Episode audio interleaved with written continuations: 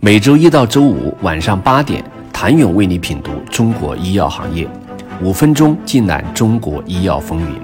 喜马拉雅的听众朋友们，你们好，我是医药经理人、出品人谭勇。八月九号下午，医保局一则通报在业界炸开了锅。通报直指广药集团三家下属公司：广州白云山天心制药。广州白云山制药总厂、广州白云山进修堂药业为规避两票制政策和监管，虚高定价套取资金，且涉及金额巨大，其中部分资金用于行贿医务人员或特定关系人，开展药品违规促销。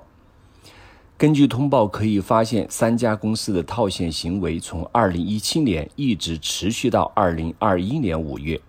而二零一七年一月时，国务院医改办会同彼时的国家卫生计生委等八部门，已联合下发了两票制的通知，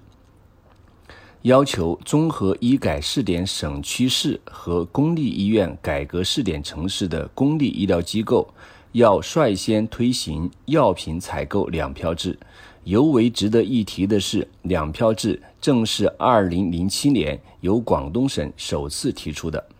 两票制的本意是为了降低药品流通中的虚高价格，减轻群众用药负担，而相关企业从原料药采购环节进行套现，显然是希望绕过规则谋取利益。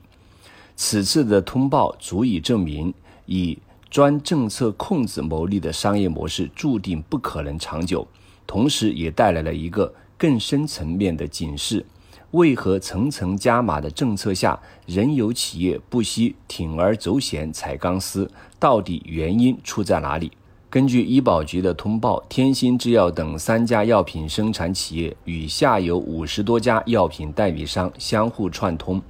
对注射用头孢硫米等八十七种药品采取虚高价格采购原料药的方式套现，并向下游药品代理商转移资金。据医保局披露，天心制药等三家公司采用的套现方式是：药品生产企业与药品代理商签订合作协议，在原材料采购环节增加指定的经销商。由经销商按正常价格购进原料药，提价数倍至十倍，再销售给药品生产企业。药品生产企业以原料药涨价、生产成本高的名义，将原料药的虚高价格进一步传导至出厂和投标挂网价格。原料药经销商受药品代理商实际控制，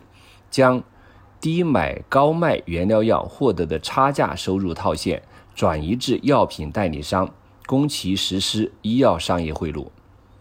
对于该事件的处理结果，通报显示，天心制药等三家企业目前按要求，在全国范围内对涉案的注射用头孢硫米等八十七种药品进行价格整改。剔除现行价格中用于实施贿赂等虚高部分，平均降幅百分之五十以上，部分品规被停止采购。广东省责令天心制药等三家企业以及关联的其他企业全面整改营销模式，停止相关违规操作。此外，对其中涉嫌违纪违法犯罪的人员，有关部门正在依纪依法查处。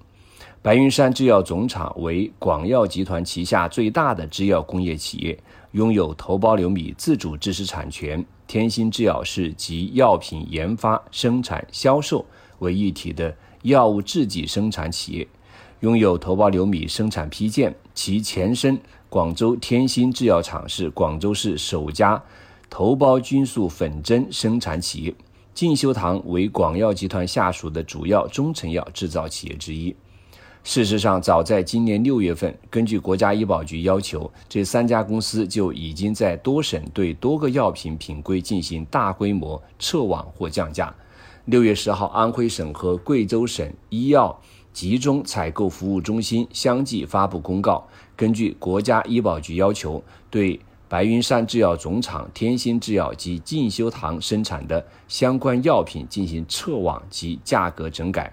紧接着，山西省药械集中竞价采购网分别在六月十四号、十五号、二十八号、二十九号发布关于撤销白云山制药总厂等三家企业平台挂网采购资格、调整药品挂网价的通知。